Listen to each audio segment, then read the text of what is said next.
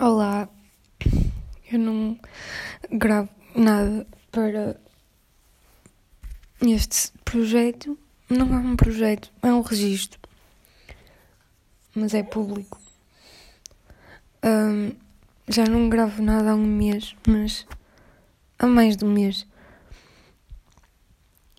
E, e eu queria. Eu tentei ultimamente até fazer projetos um bocado mais a sério, com equipamento a sério e tudo mais, mas eu acho que isto é mesmo daqueles projetos em que eu lembro-me que tenho de registrar uma coisa com o meu cão ao lado a fazer barulho e registro e é público só porque sim e não, é- não é algo com que eu queira fazer qualquer tipo de dinheiro ou fama até. É uma coisa muito intuitiva e eu queria registrar outra coisa hoje que é algo sobre o que eu pensei hoje até. Hum,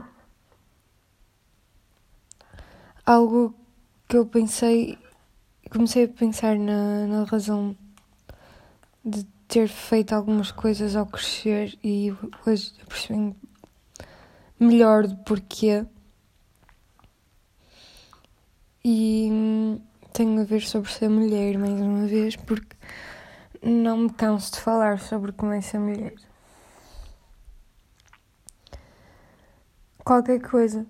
A Sol, o cão, é o convidado especial de todos os episódios e está ao meu lado a fazer barulho e a respirar muito alto e a morder-me as mãos, por isso é hábito. Há, há várias coisas que eu queria mencionar, mas são todas um bocado em base de ser mulher na adolescência, principalmente na pré-adolescência, e da sexualidade que é imposta sobre nós, e como somos, somos obrigadas a ceder muitas coisas que não são saudáveis, que a maior parte de nós mulheres experienciamos, mas não costumamos falar. E eu primeiro ia-me, se calhar, organizar por a sexualidade na, nas mulheres. A sexualidade, não a sexualidade, mas a sexualidade tudo junto é uma. Se não souberem, é supostamente uma sexualidade em que não existe qualquer atração sexual, não há iniciativa sexual ou é impossível para essa pessoa sentir algo sexual. Hum, acho que dá para entender a ideia. Mas isso é uma sexualidade mesmo. Ou seja, as pessoas nascem assim, independentemente se têm algum trauma, algum algo que lhes faça sentir-se incapacitadas para o fazer. É mesmo algo com que nascem. E, e eu reparei que muitas de nós dizemos na pré-adolescência e na adolescência que somos assexuais só porque temos mais experiências. Pré-adolescência e adolescência é uma altura ainda muito descoberta acerca de, de sexualidade, não a nível de, de género, porque género é que eu estou atraída, mas sexualidade em si, um, relações. E, e no início da pré-adolescência, isto em relações heterossexuais, principalmente, a educação que é dada às raparigas sobre sexualidade e, aos, e a que é dada aos rapazes são muito diferentes. E eu cresci, tal como a maior parte das miúdas cresceu, a pensar que ter atos sexuais é algo feito para os homens. Um, serve, servia para eles, para os meter bem, especialmente na pré-adolescência, que é quando se despertam todos e sobe-lhes a testosterona ao cérebro. E nós temos de levar como saco de pancada, porque 13, 13 anos, o início da pré-adolescência, ou melhor, da adolescência, um, ainda é muita idade de flores cor-de-rosa, mãos dadas para nós e crescemos ao pensar que para receber o cor-de-rosa, mãos dadas, unicórnios, tenho de me submeter a algo sexual que eu não quero, porque os meninos viram isso na pornografia aos 13 anos e agora pensam que têm, têm de fazer isso com tudo que se mexe, que é fêmea. E tratar essas miúdas de 13, 14, 15 anos como se fossem as mulheres adultas de 30 que vêm na pornografia. Algo que eu experienciei, que eu reparei falando sobre isso com amigas minhas, uh, é que todas nós sofremos uma pressão muito grande para envolvermos com, com alguém nesses termos no início dos nossos primeiros namoros. Ou seja, os nossos primeiros namoros mais a sério, entre aspas, porque não é sério, mas as, as primeiras coisas oficiais que tivemos ainda foram numa idade mais jovem, mas numa idade onde os rapazes já tinham essa cabeça. Como é normal, são os nossos primeiros namoros, ainda estamos um bocado num mundo cor-de-rosa em que queremos viver um bocado à Disney. E ao mesmo tempo que isso acontece, os rapazes querem viver a modo de pornografia. Não necessariamente só isso, mas acontece uma parte dos casos em que isso é um fator bastante importante nas relações, para os rapazes nessa, dessa idade. E, e hum, sofremos a pressão de ter de fazer, de, de que sexualidade não era algo que nós merecíamos, algo que nós merecíamos que, ser, que, que tenha sido feito de forma a nos fazer felizes, mas foi algo que foi feito para agradar, submeter. Ou seja, havia, houve uma pressão que se calhar traumatizou uma geração inteira de miúdas que foi os rapazes meterem o máximo de pressão possível na suposta namorada ou amiga para lhe ceder a fazer coisas, a ter mesmo de ser.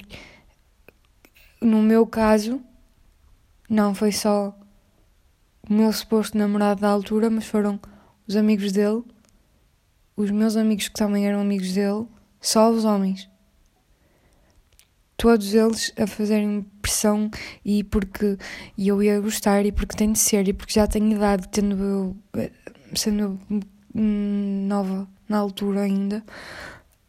Um, e as frases que eles usavam eram muito anda lá, tu vais gostar, anda lá, não custa nada, vais ver que passa rápido, vais ver que, que vais gostar, vais ver que vais querer repetir, vais ver, sei lá.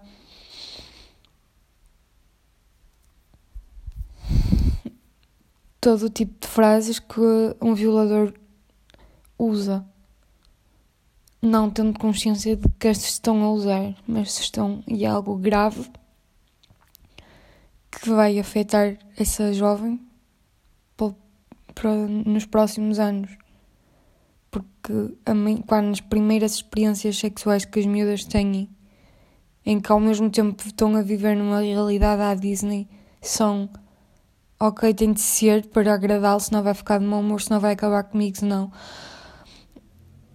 opa, vai, vai se chatear, tem mesmo de ser, porque ele diz que vou gostar e porque os amigos também dizem e porque já estão na idade e porque fica um, um trauma na cabeça das jovens em que depois sentem que aquilo não foi feito para elas, a mulher fica com um, um traço de objeto e eu senti-me um objeto.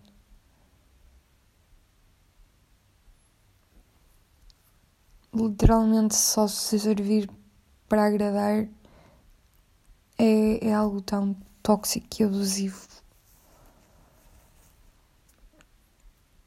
Mas é a realidade e ninguém fala sobre isso. Eu não entendo porquê, porque é isto que se está a passar com estas gerações novas que vieram com o início mais da tecnologia.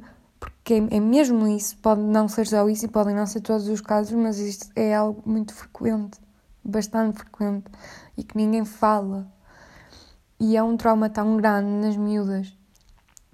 Crescem com, com, com esse, essa perspectiva do que é, que é ter um ato sexual que depois é difícil no futuro conseguirem ter algo saudável, sentirem-se bem, mesmo com, com o seu próprio corpo, com a sua própria pessoa.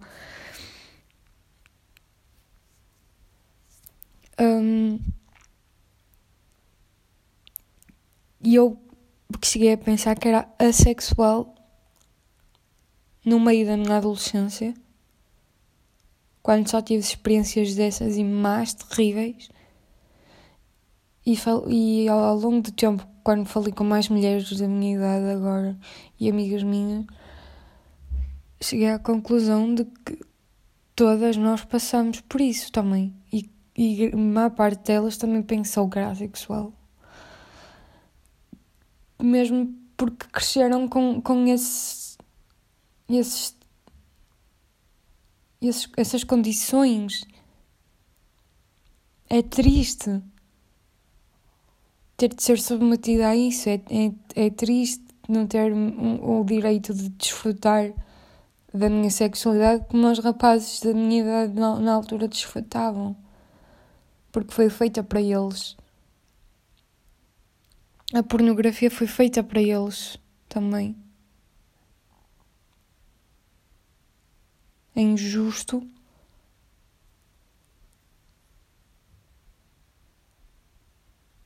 Eu queria poder ter vivido a minha inocência de forma mais saudável e feliz.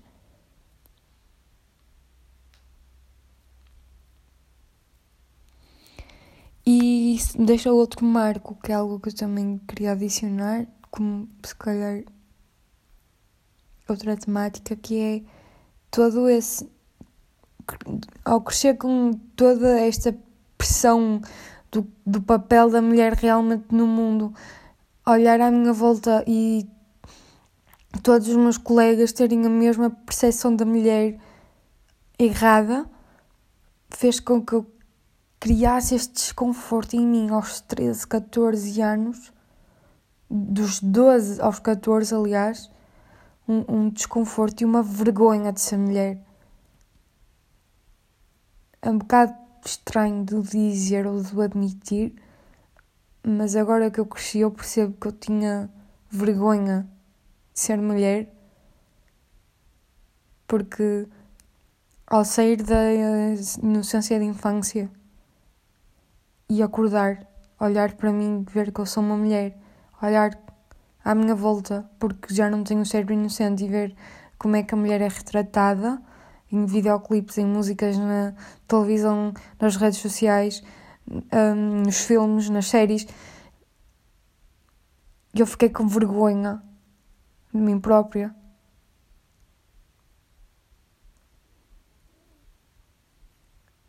É horrível ter 12, 13, 14 anos e ter de ter vergonha, crescer com vergonha do meu género.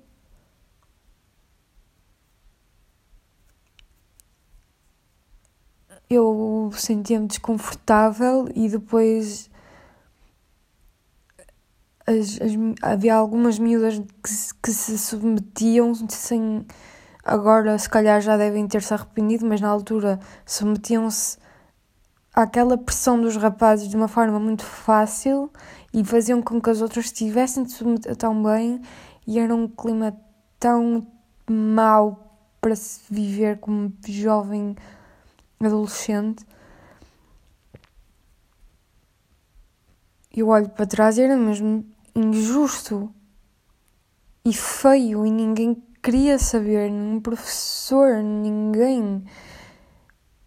A minha, tá, a minha, a minha forma, a minha técnica de resolver este problema que eu estava a ter foi parecer o menos mulher possível. Aos 13 anos, rapei o cabelo. Vestia-me da forma menos feminina possível e eu cresci nessa altura. Eu não sabia porquê, mas eu tinha medo de me vestir feminina como as minhas primas, como as minhas tias.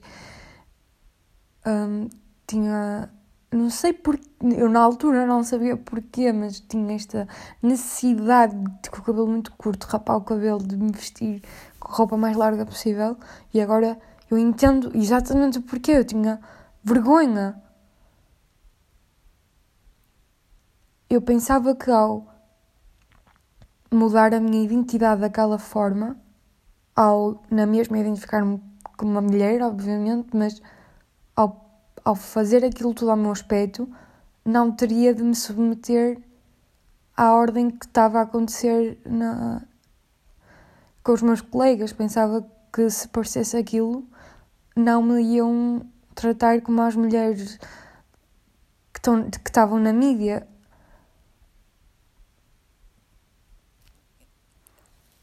E isto aos 13, 13 anos é muita pressão em cima de mim.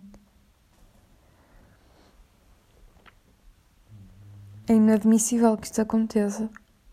E ninguém prepara realmente uma miúda para, para a realidade, para uma realidade dessas e fazer-se sentir bem com o seu corpo.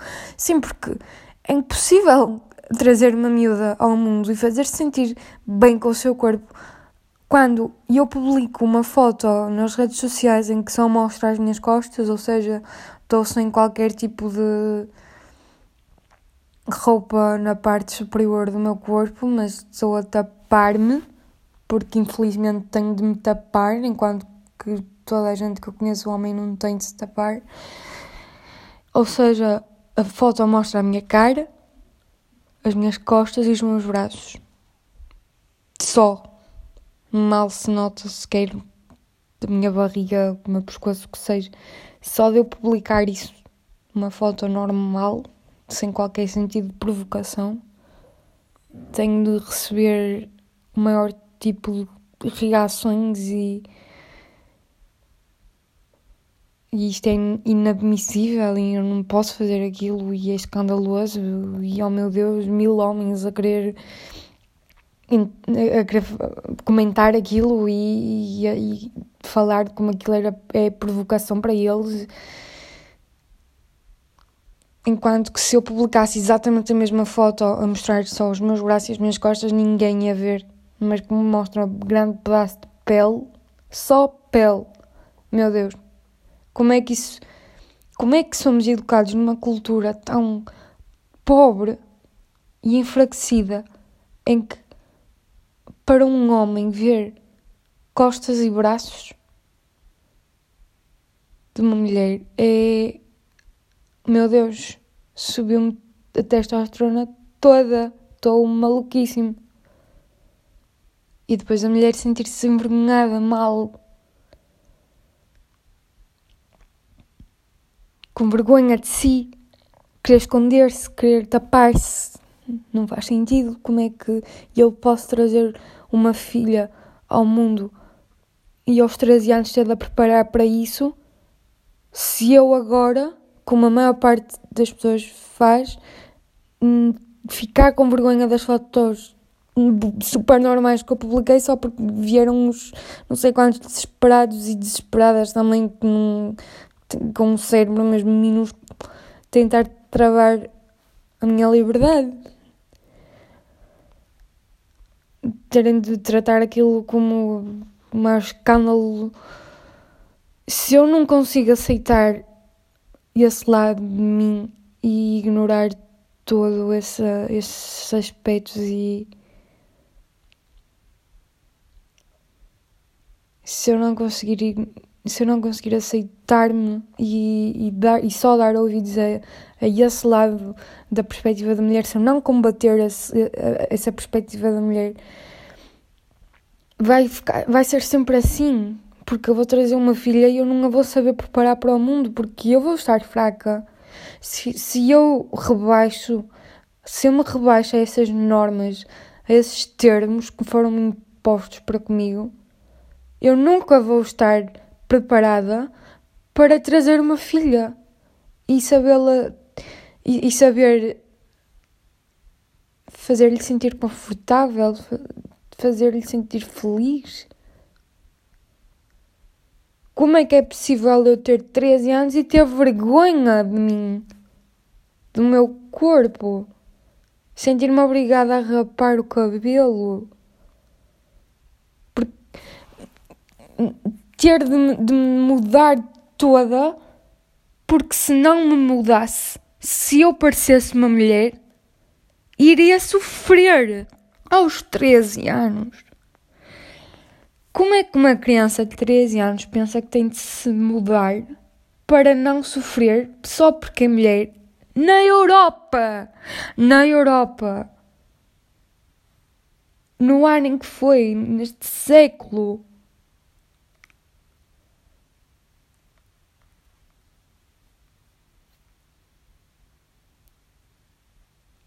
E o pior é que nem, nem ajudou, porque foi porque me submeteram àquilo na mesma. Independentemente daquele meu aspecto, continuavam-me a, a querer impor aquelas normas.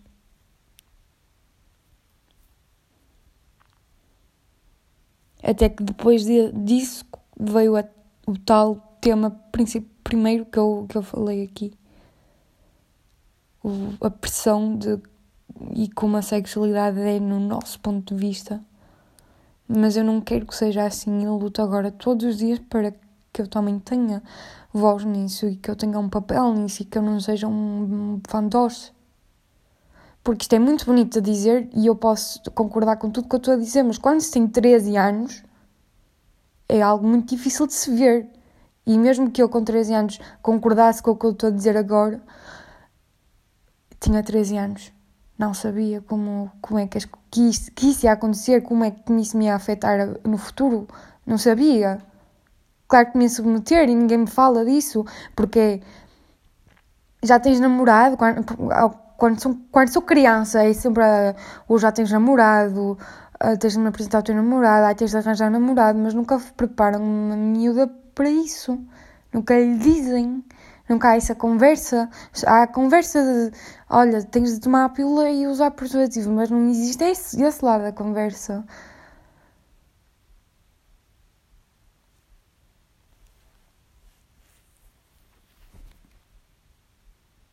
Eu nunca mais quero ter, ter, quero sentir que tenho de ter vergonha de mim.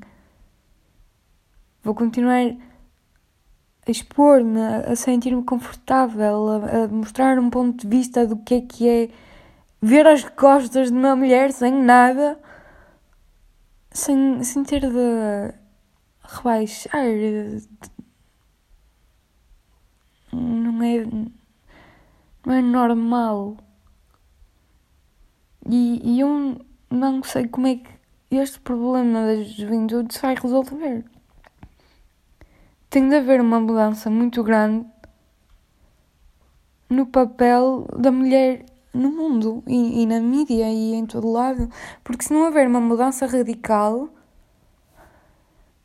não vai, não vai mudar nada, vai continuar a ser igual, porque as mães vão continuar a, a dizer à filha que tem 13 anos logo desassediar, nem, ainda nem as mamas cresceram, já tenho de usar já tenho de se tapar, já tenho de ter cuidado com os homens, já tenho, olha, não podes usar essa, essa roupa, não podes, não sei.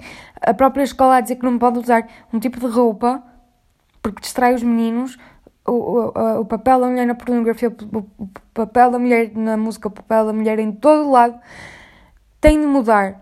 E, e eu espero que as miúdas de agora, ou as, as mulheres de agora, de, mesmo da minha idade, ou mais velhas, ou mais novas, mudem quando, antes de ter uma filha. Preparem-se para mudar esse papel que as nossas mães tiveram connosco, de ainda nos querer proteger. Porque a mídia não vai mudar, não estou a ver isso a acontecer, nem muito perto, mas nós podemos mudar e, fazer as nossas escolhas, sentirem-se melhor. Que era o que eu queria que tivessem feito comigo, mas nunca fizeram nem nunca foram.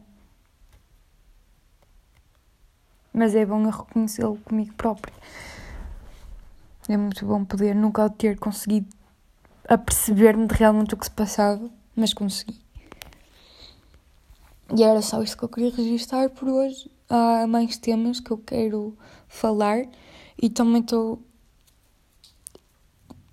Estou a ver se aquele projeto que eu tenho mais sério para, para isto vai avançar e pronto. Tchau, tchau.